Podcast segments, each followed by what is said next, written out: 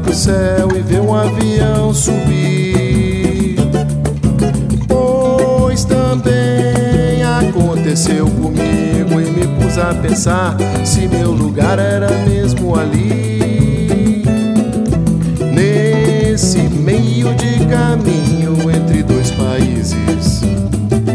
Pé no mundo e a cabeça lá em casa. Amigo, eu criei asa, plantando e colhendo as minhas raízes. Olá, muito bem-vindos a mais uma edição do podcast Fala Toronto, uma produção do Jornal de Toronto. Agora começando uma nova temporada, a temporada 2021, depois da pausa pelo lockdown aqui em Toronto. E para recomeçarmos o podcast, nós temos a honra de ter a presença aqui nos nossos estúdios da pós-doutora Érica Vieira, ela que fez sua formação em imunologia pela Universidade Federal de Minas Gerais e hoje é pesquisadora no CAMATE, o Centro de Tratamento de Saúde Mental de Toronto, que é importantíssimo no mundo inteiro. E temos o oferecimento do Brasil Remittance, agora com remessa fácil também do Brasil para o Canadá. Então, Érica, muito bem-vinda ao podcast Fala Toronto. Muito obrigada pelo convite e é um prazer poder participar do podcast. Pois é, estamos completando um ano de pandemia. Inclusive, éramos para ter inaugurado no dia 28 de março de 2020 a nova sede do Jornal de Toronto e teve que ser cancelado porque poucos dias antes teve o primeiro lockdown. Um ano já todos confinados, ah, todos se cuidando. Então, Erika, para começar, uh, como é que você vê essa pandemia? Uh, dá para dar crédito às teorias da conspiração ou, à luz da ciência, é tudo uma bobagem? Ó, eu vou ser bem sincera. É, infelizmente, a gente vem vendo um movimento crescente de fake news, de notícias sem uma validação científica. Eu acho que nós devemos, sim, claro, dar luz à, à, ciência. E a ciência mostrou de uma forma muito eficiente, né, que ela é fundamental. Então, nós temos o desenvolvimento de vacinas num tempo recorde. Né? Então, isso é um feito histórico. Nós já tínhamos o desenvolvimento de várias tecnologias que possibilitaram, com um período inferior a um ano, o processo vacinal em, no mundo inteiro. Né? Então, atualmente, nós temos em torno de quatro a seis vacinas que já estão sendo aplicadas à população. Então, acho que a ciência mostrou a sua real importância né? e como que é fundamental a gente ter medidas baseadas no, na evidência científica. Será que a pandemia começou pela degradação ambiental por a parte da natureza ficar mais perto da parte urbana e haver uma aproximação de outras espécies com o ser humano? É, eu acho que o vírus, ele na verdade surgiu em Wuhan, na China, que é o país mais populoso do mundo. E isso tem uma demanda de espaço. À medida que a população ela cresce, ela invade determinadas áreas e isso possibilitou a mutação de um vírus já existente. Então, o coronavírus ele é um vírus que já existia, né? E ele aconteceu a mutação. É, então, a gente tem o SARS, que foi o, a primeira manifestação do vírus. É, e essa mutação acabou atingindo o mundo inteiro, né? Sendo decretada uma pandemia em março, né? A, o vírus, a identificação, os primeiros casos surgiram no final de dezembro de 2019. E dia aproximadamente 20, 26 de março, a OMS decretou uma pandemia. Então isso mostra, isso só evidencia como que o vírus tem um poder mutagênico e uma alta taxa de infecção. É, eu acho difícil a gente chamar de causa e efeito. Então, como as pessoas elas estão entrando na natureza, assim, invadindo espaços é, eles estão propiciando o surgimento. Não, o vírus ele tem uma capacidade de infecção e, de mutação, isso qualquer tipo de vírus, né? Então isso só evidencia o cuidado que as pessoas elas têm que ter. É, então, essa a primeira onda, né, a gente tem cerca de nove ondas de fake news. A primeira onda foi sobre isso, né, a sopa de morcego. Que a sopa de morcego foi responsável pelo surgimento do vírus, e isso é uma mentira. Né? Então, na verdade, essa combinação de poder mutagênico, vírus, aglomeração, propiciou o surgimento de, uma, de um novo tipo de vírus altamente infeccioso. E a Organização Mundial de Saúde, inicialmente, ela relutou um pouco em declarar a pandemia. Será que se tivesse declarado um pouco mais cedo, já podia ter se tomado medidas com mais urgência? É, eu acredito que não. Primeiro, porque era um vírus novo, né? É, então, isso até todas as medidas, é, toda estudo, avaliação, identificação do vírus e até mesmo identificação em outros países, é, eu acho que o tempo de, de, de, da OMS decretar pandemia, acho que foi razoável. Não acho que se fosse precocemente isso, isso teria mudado. Até hoje nós temos vários países, inclusive, né, é, até um tempo atrás, o Brasil relutando com as medidas que sempre foram preconizadas de isolamento social. Então, eu acho que a OMS cumpriu sim o papel, decretou a pandemia em março, um outro ponto importante que nós devemos trazer à tona é que os pesquisadores chineses, eles rapidamente sequenciaram o vírus e dividiram esses dados. Então, vários países, antes, antes mesmo de apresentarem os casos de infecção, eles já tinham as informações sobre o sequenciamento genético do vírus. E isso foi fundamental para o desenvolvimento das vacinas. Né? Pois é, eu acho que é bom destacar a reação de cada país ao vírus. A China fez um lockdown imediato e uhum. eu acho que isso foi importante. Até hoje, eles estão lá embaixo no número de pessoas infectadas, sendo um dos dois países mais populosos do mundo, junto com a Índia. Supostamente ela para estar lá em cima e não estão. Como é, é que foi isso? A Índia, acho que ela, ela ficou muito tempo, né? É, ficou Estados Unidos, Brasil e Índia, né? Como os três países com maior número de casos, principalmente após a segunda onda. A China, ela teve um controle. É claro que você vai ouvir opiniões, né, de que os casos na China não são é, é, reportados, uhum. né? E isso dificulta acompanhar como que está a, a política de prevenção mesmo de isolamento social na China. Mas é notório que a China ela fez, um, ela fez duas coisas importantes, que é primeiro o isolamento social, segundo foi o investimento é, na rede de saúde. Né, eles têm a construção de um hospital exclusivo para tratamento de Covid em 10 dias. Né? Isso é uma coisa que nunca foi vista anteriormente. Hum. Então, eles utilizaram o recurso para tratar e conter. Eu acho que eles tiveram um, um controle, a população ela acabou fazendo isolamento e, com isso, reduzindo ainda mais é, a criação de novas variantes do vírus. Isso é um ponto muito importante. Para os políticos do mundo inteiro ficou um dilema: o que, que eu dou prioridade para a saúde ou para a economia? Você, como imunologista, qual é a sua resposta? Ah, sempre, sempre a favor da saúde. Né?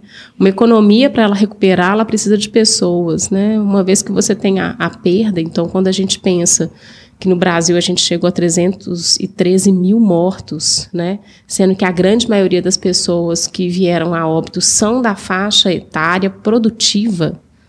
Então, no Brasil, a infecção é de 35 a 45 anos, que são pessoas que estão na ativa. Isso é um impacto muito grande na economia, né?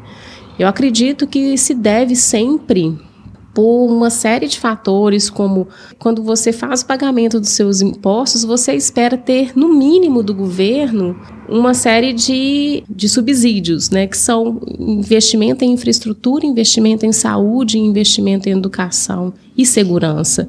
Isso que são os pilares, né, por isso que se tem né, o pagamento das taxas, dos impostos para um governo. Então, você virar e falar, ah, é muito mais importante você investir na economia em detrimento da saúde, sendo que a saúde é um dos pilares, Isso para mim não não faz, não tem menor senso. Então, realmente, o primeiro investimento deveria ser na saúde. E sistemas, né, lugares aonde que acumulam anos, décadas de déficit em investimento na saúde, como é na Índia, como é no Brasil, é, a economia rapidamente teve, sentiu e, e, teve esse, esse colapso. Né?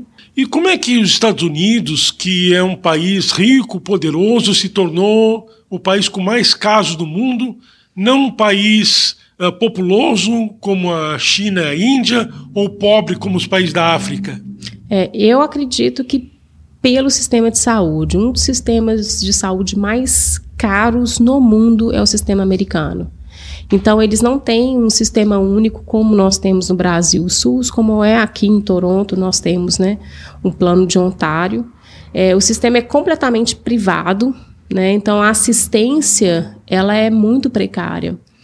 Além disso, soma né, uma quantidade enorme de imigrantes. Né? Então, eu tenho colegas pesquisadores que estão nos Estados Unidos e eles relatam: as pessoas procuram um sistema de saúde quando elas estão realmente muito, muito, assim, uma situação muito precária. Né?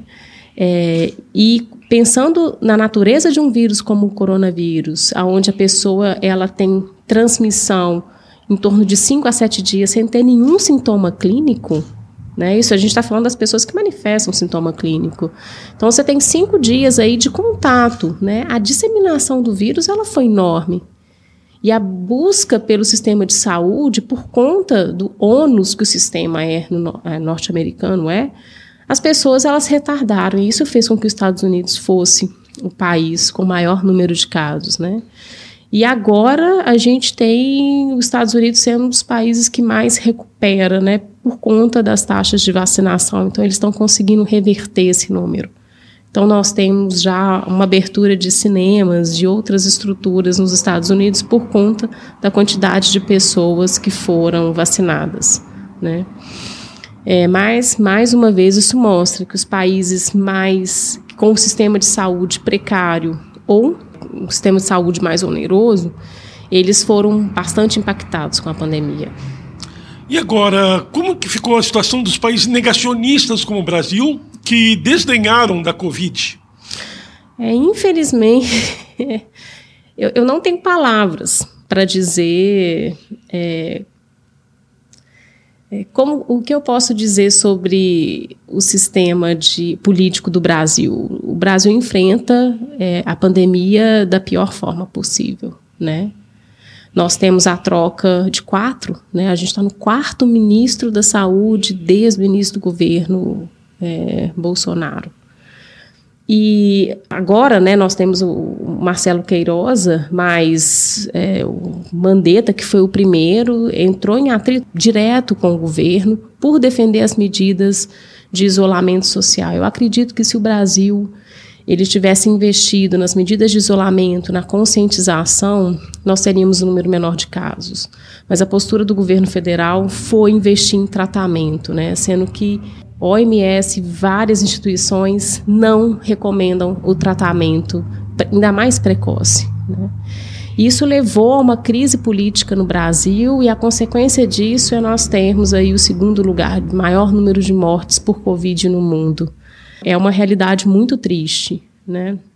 E que foi paga a preço de vidas de pessoas assim é, inocentes.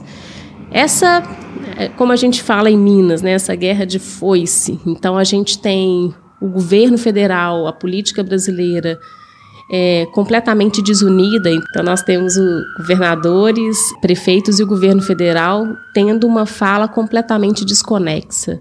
Isso só aumenta a insegurança da população, né? E somado a fake news, né, fez com que o Brasil tivesse essa dicotomia, né, do ah, se você não é a favor, você é literalmente contra. E as pessoas, ao invés de se unirem diante desse cenário caótico, elas mais uma vez ficaram é, desunidas com uma falta de liderança por parte do governo. Pois é, essa falta de liderança, essa desinformação do governo é o que faria com esse bombardeamento de, de notícias que se tem da Covid há um ano ainda estariam acontecendo um ano depois festas clandestinas, aglomerações, as pessoas tendo ido tirar férias como se nada tivesse acontecendo, uh, festejado Natal, Ano Novo, Carnaval? É. O básico, que é a utilização da máscara. A gente ainda vê isso, as pessoas defendendo a não utilização da máscara, a não utilização, não fazer o uso da vacina.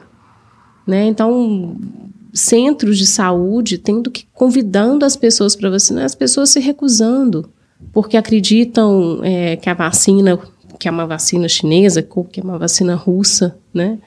E isso vai trazer um, um prejuízo para a saúde, ou então que isso, todo esse processo de pandemia é uma mentira. E essas festas fúteis, essas aglomerações fúteis, sem menor sentido, né? Isso só é, evidencia a falta de assistência. Né? E como que o Brasil está conduzindo isso de uma forma completamente desconexa. Isso realmente é muito preocupante e, e eu falo sempre: isolamento social, uso de máscara, medidas de higiene, como lavar as mãos, evitar contato, evitar aglomeração. Então, é, chega a ser é absurdo a gente ouvir esse tipo de notícia que as pessoas elas realizaram carnavais clandestinos e que as pessoas, mais de 200 pessoas se reuniram. Né? É realmente isso só mostra, evidencia como que a gente tem que avançar em políticas de educação, inicialmente da população, e também medidas de saúde. Comparando, qual foi a reação do governo do Canadá e da população do Canadá frente à pandemia? O governo, ele teve sempre, né, tanto quando nós pensamos no primeiro-ministro, no premier e no prefeito de Toronto, né, é, e em todo o Canadá, a, foi, foi, as medidas foram as mesmas. Claro que o governo federal, né, o governo do Canadá, respeitou a autonomia de cada estado e de cada é, região do Canadá para as medidas, mas o isolamento, o uso da máscara, né, isso foi universal. Então, o que se ouvia nos pronunciamentos era: é um momento difícil, mas nós vamos passar por isso. Nós vamos procurar dar o suporte dentro do que for possível. Né? E essa mesma linguagem ela foi utilizada por toda a parte política. E isso, imagina você que está vivendo uma pandemia, muitos pela primeira vez na vida, tem que se deparar com criança dentro de casa, ausência de escola, recurso financeiro limitado, né? Então, você já tem que mudar completamente seu estilo de vida e você ainda ouve o poder político cada hora falar uma coisa. Isso traz uma insegurança enorme. Né? E há pessoas descrentes da vacina porque ela foi desenvolvida em menos de um ano, quando normalmente uma vacina leva anos. Como é que você vê essa situação? É, as, a, nós já tínhamos a tecnologia para desenvolvimento da vacina. E como eu disse, o fato do sequenciamento viral ter sido é, dividido, compartilhado com a comunidade científica, diferentes locais conseguiram produzir. Então, nós já tínhamos a tecnologia, mas nunca tivemos uma demanda a tão curto prazo. Além disso, várias empresas farmacêuticas também investiram pesado, chegando a parar outras linhas de pesquisa e focar exclusivamente no desenvolvimento das vacinas. É, isso mostra como a comunidade científica em todo mundo se apoiou para desenvolver novos modelos vacinais. Então, hoje nós temos no Brasil, por exemplo, vacinas de vírus inativado e vacinas à base de, de RNA. Aqui no Canadá nós temos quatro vacinas que vão ter tecnologias diferentes, né? Então nós não temos um, uma, um único tipo de vacina, nós temos vários tipos de vacina. Eu acho que isso foi fundamental, né? O compartilhar o conhecimento, as pessoas dividirem, né? É, o, o que elas é, descobriram e a comunidade científica ela está de parabéns por isso. Eu acho que sem essa cooperação nós não teríamos o número de vacinas que nós temos. Então vamos todos ficar em casa e vacinar. Agradecemos a presença no podcast Fala Toronto da pós-doutora em imunologia Érica Vieira. Nós voltamos na semana que vem num oferecimento do Brasil Remittance. Até lá. Muito obrigada. Pois o mundo ainda há de girar, de girar, de girar. Somos Zé Francisco no Canadá.